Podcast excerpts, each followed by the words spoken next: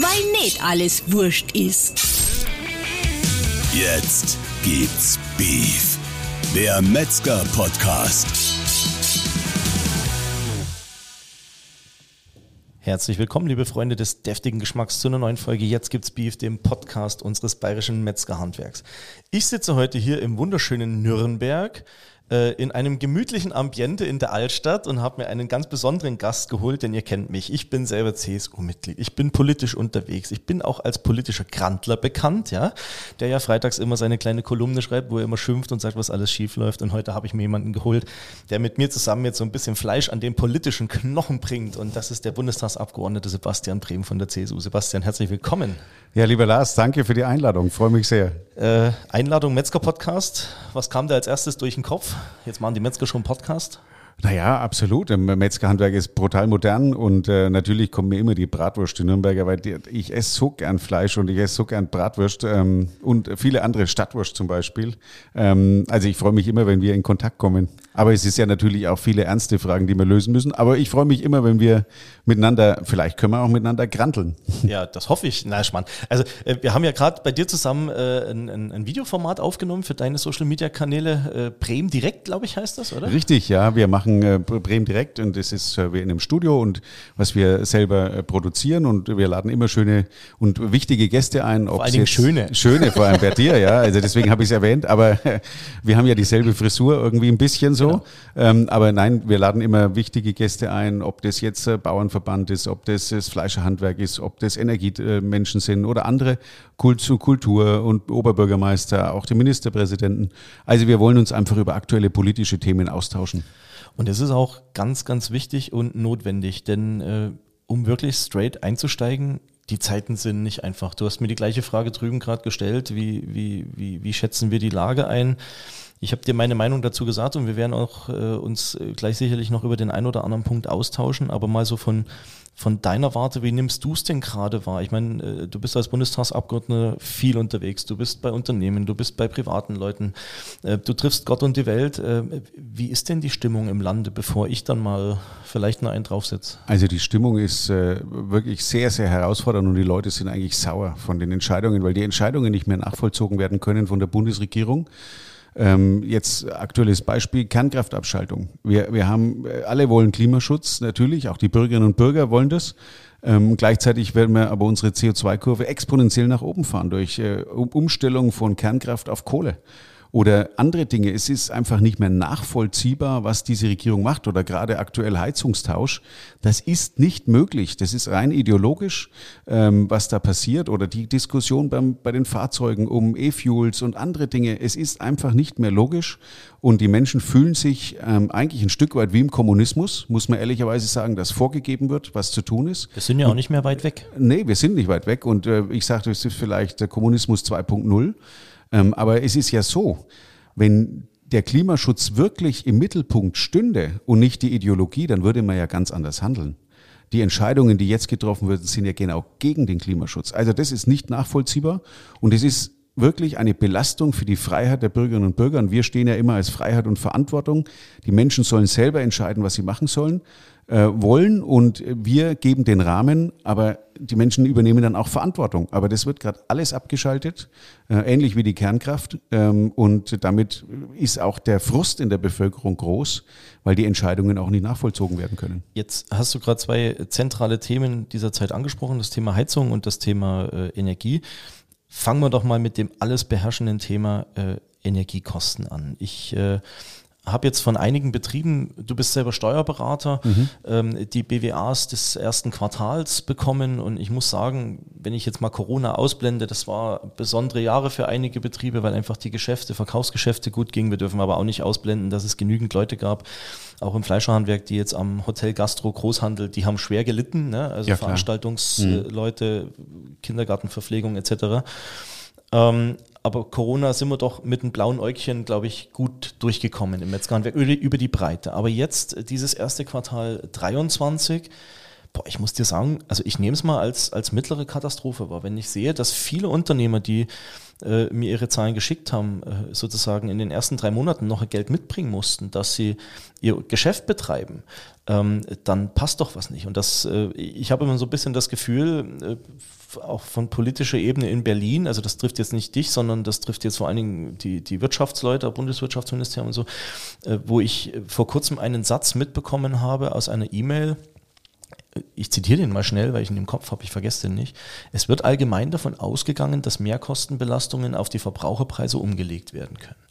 Und das ist doch ein Schlag ins Gesicht. Die Metzgereien oder die Metzgereiinhaberinnen äh, und, und, und, Inhaber oder generell die Unternehmerinnen und Unternehmer, die sind doch nicht so blöd zum Kalkulieren. Nur sie werden von einer Kostenwalze überrollt.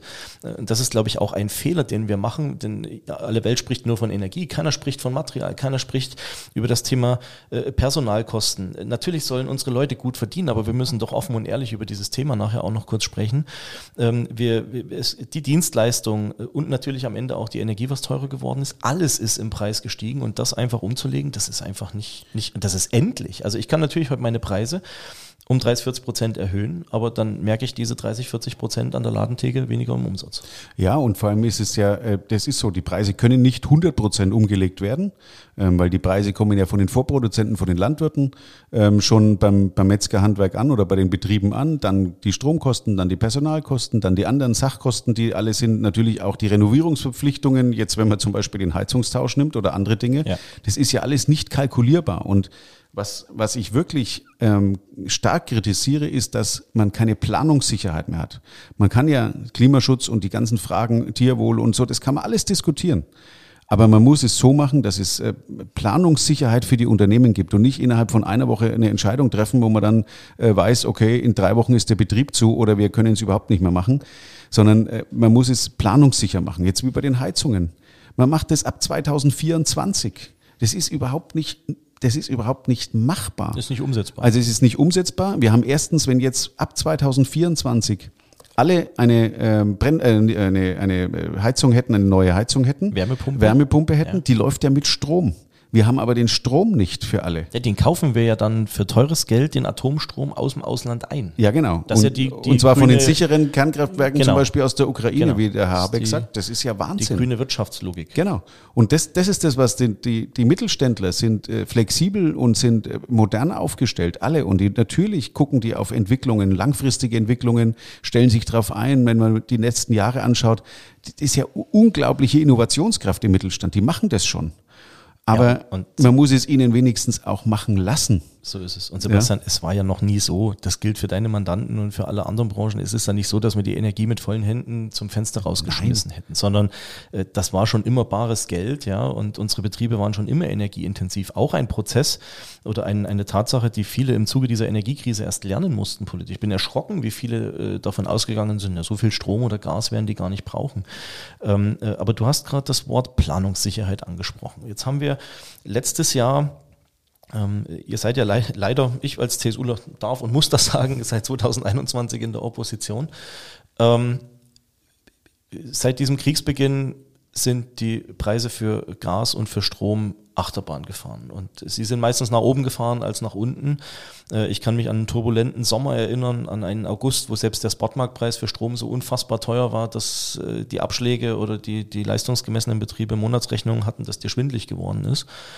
Und dann stand für viele die Frage im Raum, wie geht's denn 23 und 24 weiter? Viele hatten Gott sei Dank bis Ende 22 noch feste Preise, aber jetzt für, zwei, äh, für 23, 24 mussten sie Strom oder Erdgas verlängern. Ich will mich jetzt mal im Folgenden nur auf Strom konzentrieren. Das kannst du alles adaptieren auf Gas, auf Pellets, auf Öl. So. Äh, die Bundesregierung hat in der letzten Sitzung des Bundesrates, glaube ich, korrigiere mich bitte, wenn es falsch ist, erst diese Strom- und Gaspreisbremse in Deutschland durchgedrückt. Das war irgendwann Mitte Dezember 2022. Vorher hat man groß drum rumgesprochen und gesagt, hier, ähm, äh, da wird eine Bremse kommen. Dann hatten sich die Märkte auch zumindest ein Stückchen beruhigt, zeigt auch, wie so Märkte funktionieren. Das ist ja wie an der Börse auch. Ja, wenn ich politisch äh, Signale sende, um die Märkte zu beruhigen, dann kann ich das sehr wohl ein Stück weit steuern. Ähm, aber man hätte diese Bremse doch schon viel früher verabschieden müssen. Einfach um zu zeigen, pass auf, wir unterstützen euch, damit jeder weiß, okay, das und das kommt auf mich zu, aber das hat man nicht getan. Äh, ich glaube, da stand viel noch das Prinzip Hoffnung, so nach dem Motto, Mai, vielleicht hört der Krieg auf oder vielleicht, äh, äh, weiß ich nicht, sinken die Preise aus irgendwelchen anderen Gründen wieder. Ansonsten hat man doch politisch, glaube ich, viel getan, um die Preise künstlich hochzuhalten. Ähm, und in der Zeit haben sich viele Betriebe entschieden, für die Jahre 23 und 24 Festpreise abzuschließen. Und beim Strom, wir haben das jetzt mal erhoben in einer Umfrage, sind das tatsächlich äh, 50 äh, Prozent der Betriebe, äh, die mehr als 13 Cent Arbeitspreis haben und über 40 Prozent der Betriebe, die einen Arbeitspreis beim Strom von mehr als 20 Cent haben. Das ist eine Vervierfachung des Arbeitspreises zum ursprünglichen Punkt, so, wo wir mal hergekommen sind. Ähm, jetzt wird das alles aktuell durch die Strom- und Gaspreisbremse abgefedert, weil, äh, und ich sage bewusst nur abgefedert, weil 30 Prozent deines Verbrauchs musst du ja trotzdem mit dem vollen Marktpreis bezahlen. Ähm, Jetzt läuft diese Bremse aber nur bis zum 30.04. Ähm, siehst du Chancen, Möglichkeiten? Ich meine, ich habe das angesprochen auf verschiedenen Parteitagen, auch wo die Bundestagsabgeordneten der FDP zum Beispiel dabei waren. Die hatten mir Unterstützung schon zugesagt. Also auch an der Stelle, das muss man ja äh, sagen und auch anerkennen und sagen, danke, dass ihr das so seht.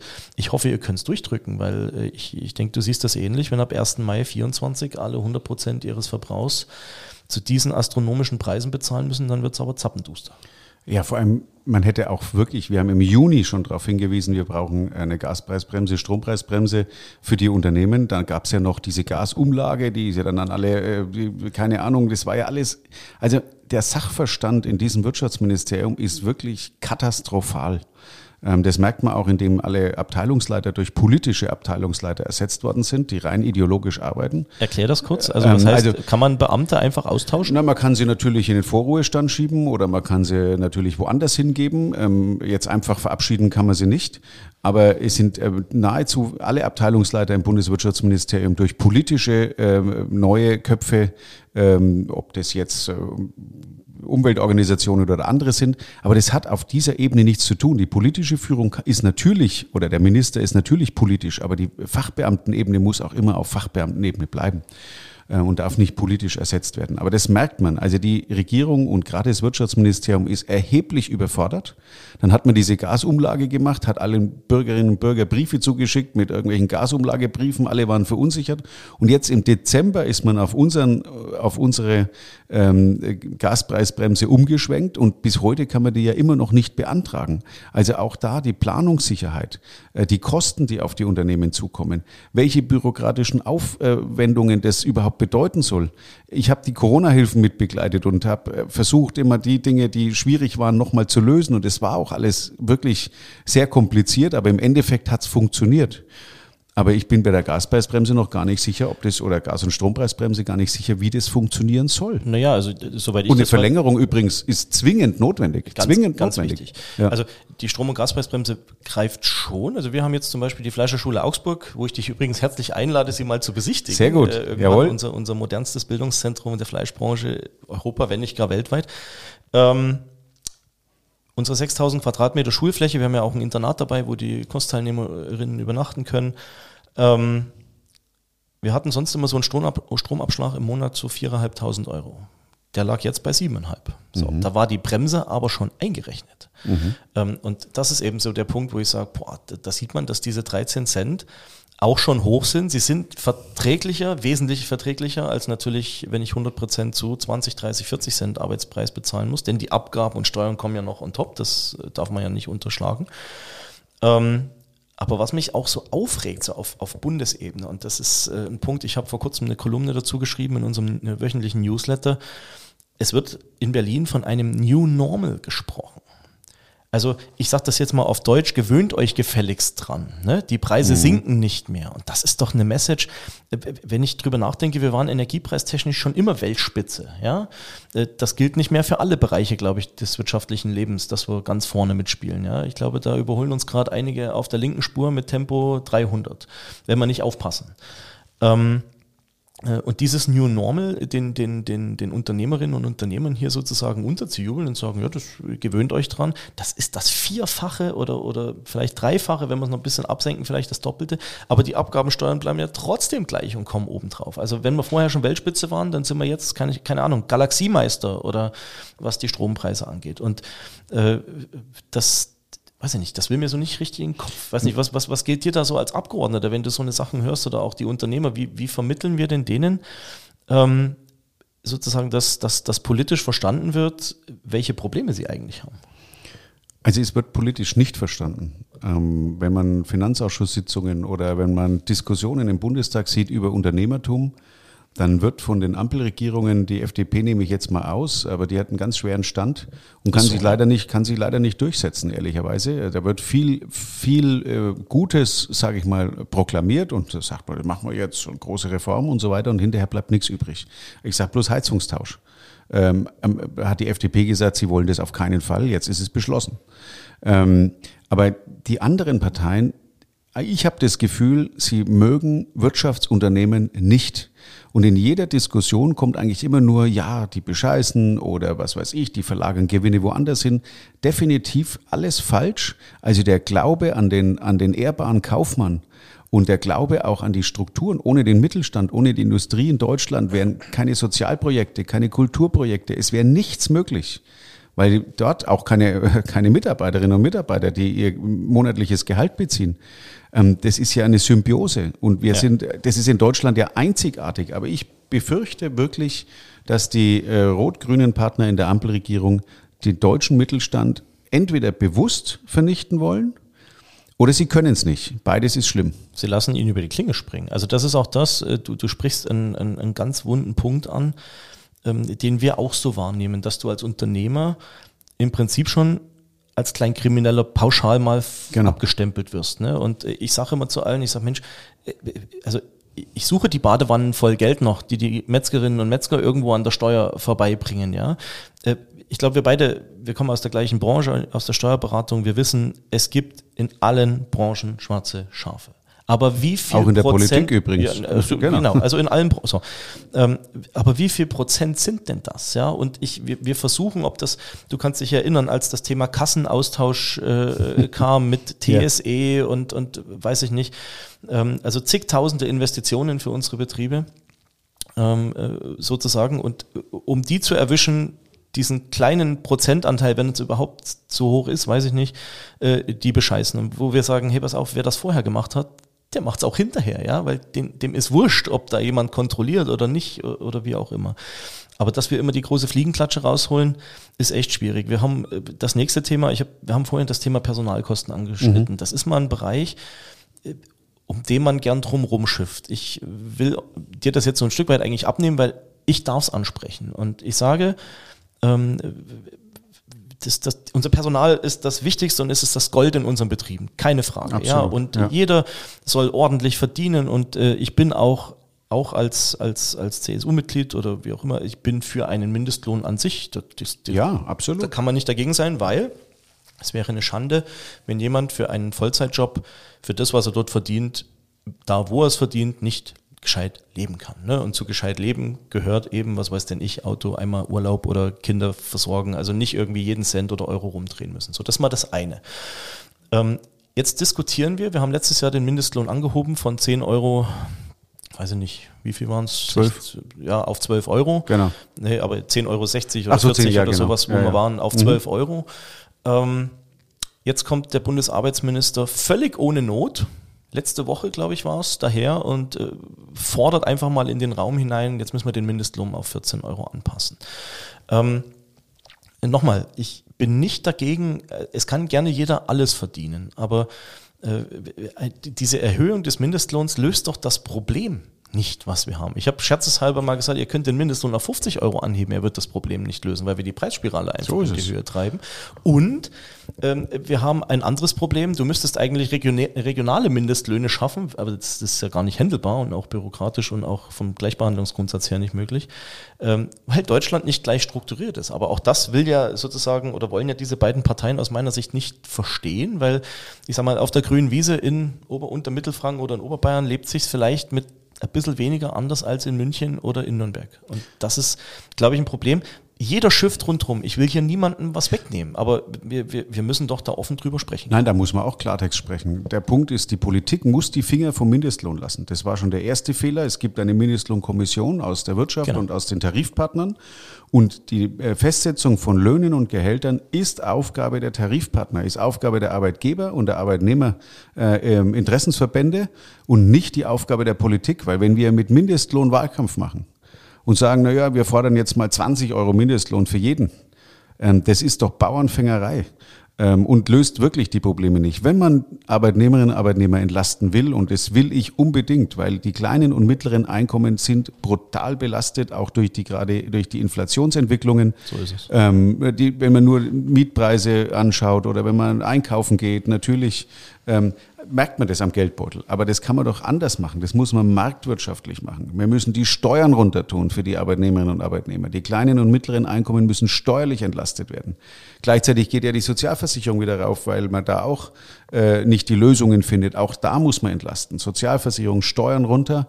Dann haben die Leute mehr Geld im Geldbeutel oder äh, zum Beispiel dem Arbeitgeber ermöglichen, auch Überstunden steuerfrei auszuzahlen. Oder was weiß ich, wenn er mal eine Jubiläumszuwendung oder Geschenke, dass man das auch einfach geben kann, Leistungsprämien.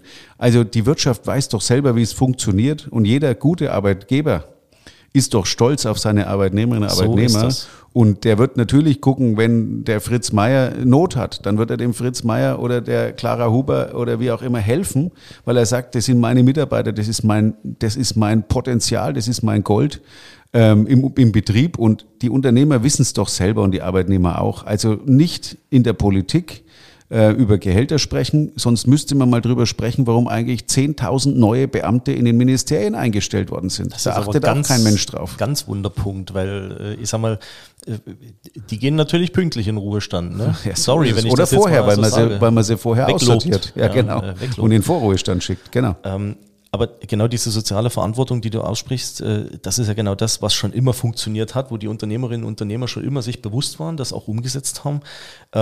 Aber du, du sagst das, ne? Also der Minister hat sich aus dieser Diskussion eigentlich rauszuhalten. Es gibt eine unabhängige Kommission, die kann darüber gern befinden. Da sitzt auch ein Teil der Wirtschaft drin und das ist auch in Ordnung so, ja. Ja klar. Ähm, dass man das äh, so bewertet. Aber wie dieses Instrumentarium Mindestlohn hier politisch instrumentalisiert wird, äh, wie du sagst, das ist absolutes No-Go. Und es ist natürlich wirklich so, dass jetzt nehmen wir mal nur die bayerischen, nehmen wir mal nicht Brandenburg und München, sondern nehmen wir mal nur Bayern.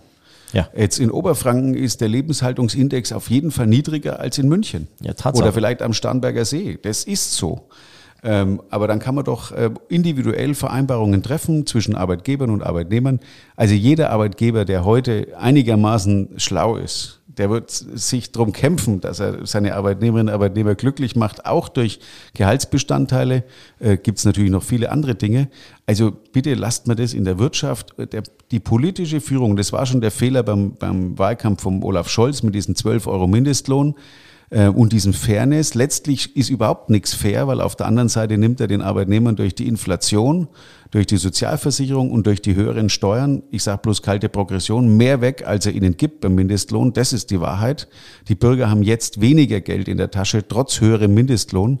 Und das ist, äh, das System funktioniert nicht. Das muss man wieder an die Wirtschaft zurückgeben. Jetzt musst du kurz den Zuhörerinnen und Zuhörern das Thema kalte Progression Ach, erklären. In, ja, ja. in zwei Sätzen. In zwei Sätzen. Das bedeutet natürlich, wir haben einen progressiven Steuertarif. Das heißt, wenn jemand mehr verdient, dann steigt auch ähm, anteilig die Steuer äh, mehr an.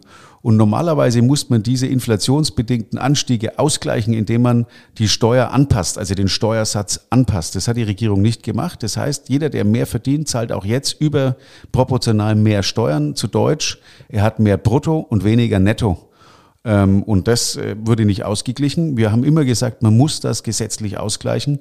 Hat man aber nicht vorgenommen. Zu Deutsch, man nimmt eigentlich, man streut den Bürgern Sand in die Augen, indem man sagt, ihr habt mehr Kohle und auf der anderen Seite ist die Hand in der Tasche des Bürgers und im Geldbeutel und nimmt die Kohle wieder weg und äh, nimmt es dann, um staatliche Umfinanzierungsmaßnahmen zu machen. Okay. Ähm, jetzt haben wir in Bayern dieses Jahr eine Landtagswahl.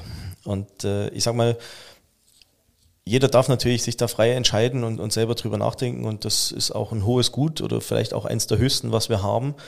Ähm, nur ich habe eine Befürchtung, dass äh, wir haben jetzt so viele Themen besprochen in der Kürze der Zeit, das sind ja doch schon 25 Minuten. Ne? Ähm, ich nehme im Moment so ein bisschen Verdruss wahr, auch bei den, bei den, bei den Unternehmen. Äh, das äh, einfach mal so an dich jetzt reflektiert.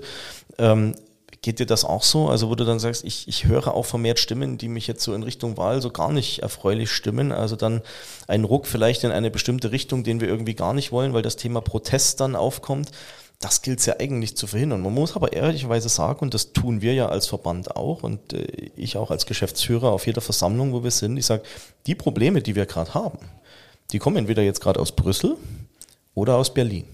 Wir haben aus Bayern eigentlich jetzt keine großen Steine, wo man uns jetzt die letzten, also blenden wir jetzt mal Corona aus, da soll mir jeder sagen, er hätte es besser gemacht oder anders gemacht. Das lässt sich rückwirkend betrachtet leicht sagen. Was ich spannend finde, ist übrigens der, der Purzelbaum rückwärts vom äh, Bundesgesundheitsminister, der ja, äh, also jetzt augenscheinlich der größte äh, Impfgegner aller Zeiten unglaublich, Unfassbar, oder? Unglaublich. Wo ist die Glaubwürdigkeit hin? Na, der, Und das nochmal zum Thema auch Verdruss. Ne? Die Leute hören das, der hat sich doch vor zwei Jahren noch hingestellt oder vor eineinhalb und gesagt, komm, wir, wir müssen und rammt euch diese Nadel in den Arm. Ich habe es viermal gemacht, ja. Ich meine, ähm, und jetzt stellt er sich hin und sagt, also er hat ja immer auf die Nebenwirkungen hingewiesen. Ein Scheißdreck hat er gemacht. Ja, genau. Also die, die Glaubwürdigkeit der Politik, das, das beschäftigt mich wirklich seit Jahren. Ich bin dafür, dass man Klartext spricht und dass man sich äh, in den Themen auch klar positioniert. Ich habe zum Beispiel bei der Impfpflicht war ich klar dagegen. Ähm, ich habe auch zum Beispiel bei vielen anderen Themen auch mal eine abweichende Meinung gehabt. Ähm, aber dann kann man das doch diskutieren. Und Politik bedeutet ja aus den verschiedenen Meinungen, die klar begründbar sind. Also ich kann mit einem Linken besser streiten über Steuerpolitik als mit einem Sozi oder mit einem Grünen. Weil die Linken, jetzt, wir teilen wirklich die Meinung nicht. Also die haben eine ganz andere Meinung als wir. Also als ich persönlich. Aber zum Beispiel gibt es da auch Leute, mit denen, die haben Ahnung und die wissen von was sie reden. Gut, die fordern was ganz anderes, aber sie wissen von was sie reden, dann kann man drüber streiten. Und immer auf einem persönlich und wertschätzenden Niveau. Das geht mit den Grünen und der SPD nicht. Die greifen immer unter der Gürtellinie an.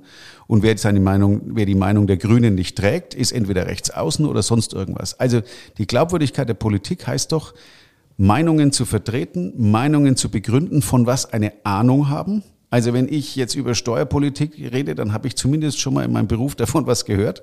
So, und dann kann man sich ja dran, dann kann man sich auch dran reiben. Man kann ja auch sagen, ich bin anderer Meinung, aber ich schätze den gegenüber, weil er zumindest eine klare Meinung hat und die klar auch vertritt und weil er vielleicht auch kompromissfähig ist für eine, für eine Lösung so. Und ich glaube, eine Protestwahl bringt 0,0, sondern bringt eigentlich genau das Gegenteil. Also ich sage mal, eine Protestwahl im Bund hat dazu geführt, dass wir Rot-Grün haben und Gelb. Ja. So, ähm, deswegen lieber ähm, hart auf uns zugehen, aber natürlich, wenn man Kritikpunkte an unserer Politik hat, ich, wir sind immer oder ich bin immer bereit für Kritik und für offenes Wort. Überhaupt kein Problem, da reden wir drüber. Ähm, aber wir brauchen in Bayern eine stabile und klare Mehrheit, dass wir Bayern auch weiterhin als erfolgreichstes Bundesland in Deutschland haben. Und deswegen, also gut, was ich will, ist ja völlig klar. Aber äh, ich werbe darum, dass wir die, dass wir die bürgerliche Mehrheit in Bayern äh, mit einer starken CSU natürlich haben, ähm, um einfach auch keine Experimente zu machen. Das Experiment im Bund, ähm, Ampelregierung, hat innerhalb von eineinhalb Jahren dazu geführt, dass in Deutschland Chaos herrscht und dass keine Regierung bisher so schlecht gearbeitet hat wie diese Regierung. Also lieber mal einen haben, da kann man dann auch granteln und kann sagen, jetzt hat der Minister aber keine Ahnung, das so gemacht. Aber wir wissen im Grunde, es läuft. Ähm, deswegen keine Experimente, weder nach rechts oder nach links, bringt 0,0, sondern wir brauchen Stabilität, wir brauchen Leute, auf die man sich verlassen kann und, ähm, und glaubwürdige Personen in der Politik. Und das sind die, die aus dem Bereich kommen und in dem Bereich vertreten, in dem sie Ahnung haben. Das ist leider in der ist Bundesregierung nicht der Fall. Aber ist das nicht generell so ein bisschen ein Problem? Ich meine, wir haben über ein Thema jetzt nicht gesprochen, will ich jetzt auch gar nicht zu tief drauf eingehen. EU-Umweltausschuss hat uns so ein bisschen gepiesackt mit dem Thema F-Gase, aber ähm, ich habe mir mal so ein bisschen angeguckt, wer da so drin sitzt und äh, da gibt's doch echt viele, ich sag jetzt mal, vom Hörsaal in den Plenarsaal. Und ja, Kreissaal, Hörsaal, ist, Plenarsaal, ist, genau. Ist ein, ein schon ein Problem, oder? Also, also es wird ja immer argumentiert, auch vom Kevin Kühner, also ein ganz spezieller Freund von mir, also wir haben uns noch nie getroffen, aber ich muss es auch nicht haben. Äh, oder es gibt ja auch noch ein, zwei andere äh, Personen, die das so haben, die ja von sich behaupten und sagen, ja, aber ich habe andere äh, Fähigkeiten. Ich sage, das mag ja sein, aber ich muss doch irgendwas mal gemacht haben, außer, ich sag mal, in dem politischen Schoß äh, einer Partei äh, gesessen zu haben und zu sagen, okay, ich mache jetzt über diese, über diese Parteischiene Karriere. Das ist ja alles in Ordnung, aber so überhaupt keinen kein beruflichen Werdegang. Ich weiß nicht, wie, ist das Also jetzt eine Glatteisfrage? Ja, oder? das, ist, das ist eine Klartextfrage. Ich sage, jeder, der Politik macht, muss eigentlich in der Kommunalpolitik eigentlich mal angefangen haben. Da lernt man Politik. Äh, Da lernt man, wenn der Zebrastreifen um 1,50 Meter versetzt werden muss, was es da für Bürgerproteste gibt oder so. Ich meine das aber durchaus ernst. Das ist, und ich, und das zwingende Voraussetzung ist, jeder braucht einen Beruf, ähm, und muss diesen Beruf auch ausgeübt haben. Also wir sehen das bei uns im Finanzausschuss im Deutschen Bundestag, da sitzen eine, eine erkleckliche Anzahl der neuen Bundesregierung an Abgeordneten, die 0,0 Ahnung haben. Null. Also Beispiel, wir fragen bei äh, der Energiepreispauschale für die Rentner nur die Frage im Finanzausschuss, äh, liebe Regierung, ist das steuerpflichtig oder nicht? Und die Antwort ist, wissen wir nicht. Das ergibt sich dann. Also das ist doch keine. Das ist aber eine zentrale Frage, die Na, ja- zu, zu klären ist. Ja, ne? und- und- und wenn man- Da kriege ich sagen wir- 300 Euro, waren es Genau. glaube ich, oder? Kriege ich die so oder Genau, sind es am Ende ich- 180? Also, bei, bei, genau, also bei der Öl- und Gaspreisbremse übrigens auch noch nicht 100 Prozent geklärt. Also die, die Frage ist, also die Frage ist wirklich, wenn, wenn ich mit jemandem, wenn ich mit jemandem spreche, dann muss der doch über das Thema Ahnung haben und berufliche Expertise. Und dann kann man sich auch reiben. Also viele Bürgerinnen und Bürger, die mich gewählt haben, dankenswerterweise, glaube ich, sind auf mich zugekommen, haben auch gesagt, wir teilen nicht alles, was sie sagen. Und wir teilen auch nicht jeden Forderung, die sie äh, haben. Das ist okay. Aber wir wissen, wir können sie auf sie verlassen und sie haben eine Ahnung in dem, was sie, was sie beruflich machen. Und das bringen sie in Berlin ein. Und ich glaube, das ist doch der Weg. Ähm, Klartext reden, von dem Ahnung haben, von dem er, mit dem er sich beschäftigt. Ähm, und dann, und auch ein bisschen Unabhängigkeit von der Politik. Das ist ja das Nächste. Ähm, ein Unternehmer, der im Bundestag sitzt, ist weit unabhängiger als einer, der angewiesen darauf ist, dass er wiedergewählt werden muss. ähm, jetzt hast du gerade mehrfach angesprochen, du sitzt im Finanzausschuss. Ich meine, äh, ihr hantiert sozusagen ja auch mit den Steuereinnahmen äh, der Bürgerinnen und Bürger auch aus der Wirtschaft. Ich möchte mal kurz nochmal auf die Rolle vom Handwerk, das ist ja ein Handwerkspodcast äh, unserer Wirtschaft. Ich habe so das Gefühl, gesellschaftlich ewig lange belächelt worden.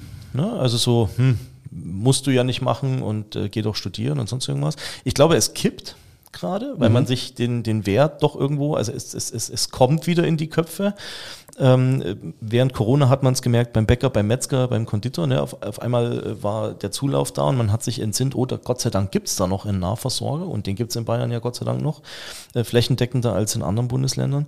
Aber welche Rolle spielt das Handwerk jetzt mal unabhängig, natürlich Ernährungshandwerk, aber so generell auch, ne? also alle Handwerke für dich, ähm, für, die, für die deutsche Wirtschaft? Weil ich glaube, wir sind größer und es gibt ja nicht umsonst diesen Slogan, die Wirtschaftsmacht von nebenan, wir sind größer, als man immer dargestellt wird. Also absolut. Ähm, Ich kann ja nur mal sagen, als Steuerberater, wenn wir keine Handwerksfirmen haben, wen soll ich denn beraten am Ende? Also äh, die Produktion, die Urproduktion ist ja in der Industrie, im Handwerk und im, also im Handwerk und im Mittelstand. Und das Handwerk ist einer der zentralen Punkte in, im, im deutschen Mittelstand. Also äh, das hat man lang wirklich belächelt und hat gesagt, na ja, wer jetzt nicht studieren kann, der macht dann Handwerker. Ein, ein völliger Quatsch. Kapitaler Fehler Äh, eigentlich. hm? Kapitaler Fehler. Kapitaler Fehler, also völliger kapitaler Fehler, weil ich sage mal, ein heutiger, jetzt nehmen wir mal, äh, egal in welchem, in welchem Bereich, Handwerksmeister, der hat unendlich viel Ahnung in dem, was er tut. Ähm, und außerdem ist das Bildungssystem ja auch so, da gibt's ja auch viele, äh, die, die dann vielleicht noch einen Techniker oder ein Studium oder andere Dinge machen und ihre, ihre Fachwissen nochmal vertiefen. Also ähm, überhaupt keine Frage. Das Handwerk ist wirklich eine Wirtschaftsmacht und ich kann nur äh, davor warnen, immer das zu gering schätzen, ähm, sondern wenn einer das Talent hat, im Handwerk was zu können, und ich habe viele Handwerksbetriebe, die ich betreue, also ich habe, wir leben sozusagen ein Stück weit in meiner Kanzlei vom Handwerk ähm, und von einem erklecklichen Teil vom Handwerk. Ich kann nur sagen, ich kann jedem raten, der sowas kann, ich kann es leider nicht, aber ähm, der sowas kann, äh, das zu machen, das ist, eine, ist doch wundervoll, wenn man heute was produzieren kann. Ein Schreiner zum Beispiel oder ein Sanitär oder ein Metzger ähm, oder, oder ein Bäcker. Das ist doch, sind doch tolle Berufe und ähm, man muss, auch ein Landwirt, was auch in der Landwirtschaft heute für Know-how erforderlich ist. Absolut. Das ist unglaublich. Also das sind wirkliche Spezialisten. Ähm, Und das sollte man auch in der Gesellschaft wieder viel mehr voranstellen. Das sind tolle Unternehmer mit unglaublich viel Fachwissen. Und letztlich ähm, kann man äh, in den Betrieben auch noch Geld verdienen. Und dann muss man sagen, zusätzlich sind sie auch Leute, die noch Menschen wieder ausbilden und auch begeistern für den Beruf. Und nicht jeder muss Abitur machen und nicht jeder muss sich in der zweiten Klasse entscheiden, dass er äh, sein Jurastudium beendet, sondern äh, der Weg ist doch offen. Und wir müssen doch gucken, wo sind die Talente der Kinder. Und wenn einer ein handwerkliches Talent hat, dann soll er unbedingt in die Richtung gehen. Und er kann ja alle Wege des Bildungssystems sind ja bei uns Gott sei Dank offen. Ähm, ob es von, von der äh, dualen Ausbildung, ob es von beruflichen äh, Bildung geht. Es ist alles möglich. Ähm, und jeder soll sein Talent leben und die Leidenschaft, die er hat für seinen Beruf. Das ist, glaube ich, wichtig. Und wir dürfen keine, von der Politik schon gleich sowieso nicht, wir dürfen überhaupt kein Urteil fällen, das ist ein besserer oder ein schlechterer Beruf ähm, sondern das sind alles Spezialisten. Also ich schätze, unsere Handwerker, die ich kenne und die Handwerksbetriebe, die ich besuche, sind absolute Profis. Ich kann da nur meinen Hut davor ziehen was da geleistet wird. Kurze, kurze Anekdote noch. Also erstmal vielen Dank für dieses offene Statement. Äh, bevor wir dann nachher kurz zum, zum, zum Abschluss kommen. Ähm, ich hatte letzte, vorletzte Woche äh, mit der Mutter einer äh, Auszubildenden, die Fachverkäuferin lernt, hier in Mittelfranken. Gar nicht weit weg von Nürnberg, aber ist auch egal. Ähm, mit ihrer Mutter Kontakt, die entschieden, also beide Eltern verbeamtete Lehrer, ähm, die entschieden dagegen waren. Ich habe da Nachrichten äh, auch gelesen, da wird's dir, da wird's dir ganz anders. Also ich bewundere diese junge Frau, wie sie sich sozusagen hier gegen ihr Elternhaus äh, durchsetzt und, und diese Lehre durchzieht, die jetzt noch eine Metzgerlehre verkürzt dranhängt, ihren Meister machen möchte, dann entsprechend weitergeht wo es nur darum ging, äh, du musst studieren und studier doch. Und dann habe ich mit dieser Mutter telefoniert und stell dir vor, es ist ja anonym, ich weiß ja keiner, wer es ist, aber äh, es, es, es kam der Satz, ja, alles, was unter, halte ich fest, du sitzt, alles, was im Verdienst unter 3500 netto ist, ist ja heute sozial dann schwach und sie muss ja auch für die Rente vorsorgen. Und dann habe ich gesagt, ich glaube, sie müssen aus ihrer Blase raus. Unbedingt. Das sind 5700 brutto. Erklär mir mal, also du bist auch Wirtschaftspolitiker, äh, die Einstiegsgehälter, also da, wenn das aber die Story ist, was wir unseren Kindern erzählen oder was unseren Kindern erzählt wird, ja, dann brauche ich mich über manche Sachen und über manche Entwicklungen auch nicht wundern. Also das ist aber, glaube ich, auch was Fundamentales, wo, wo rangegangen werden muss. Also dass man sich da auf, auf Ebenen bewegt, die, die völlig weg von der Realität sind. Und man muss doch auch mal sagen, wenn einer mit Leidenschaft seinen Beruf ausübt, also eine Fachverkäuferin, die mit Leidenschaft verkauft. Also wo man in die Metzgerei kommt und die lächelt. Die Sonne geht auf. Ja, und die Sonne geht auf und lächelt einen an und sagt, ja wunderbar, dann erstens kauft man meistens wesentlich mehr. Ähm, das ist der Punkt. Aber das ist doch was, was Fantastisches. Und jeder, der wirklich leidenschaftlich in seinem Job ist, der kann doch alle Wege stehen dem doch offen. So ist es. Also der kann eine eigene Metzgerei aufmachen oder was weiß denn ich auf Dauer. Das ist doch alles. Er kann ja immer noch studieren. Ja, ja natürlich. Ne? Also alles ist möglich. Und deswegen sollte man nie auf den Verdienst gehen, sondern immer auf die Leidenschaft. Das, ähm, ist, das ist doch der, der, der wahre Punkt. Und wenn ein jetzt die, in dem Fall die Tochter von zwei äh, Lehrer, von einem Lehrerehepaar sagt, ich will diesen Weg und sich auch noch durchsetzen muss, dann hat sie ja extreme Leidenschaft für den Beruf. Absolut. Und dann ist die genau die richtige. Ähm, also ich halt, bei meinen Kindern halte ich das so, ich, ich habe da keine Vorprägung. Ähm, äh, ich sag, macht das, was eure Leidenschaft ist. Und ich unterstütze euch auf diesem Weg. Ob das jetzt eine berufliche Ausbildung ist, ob das eine universitäre Ausbildung ist, ähm, das muss jedes Kind für sich entscheiden.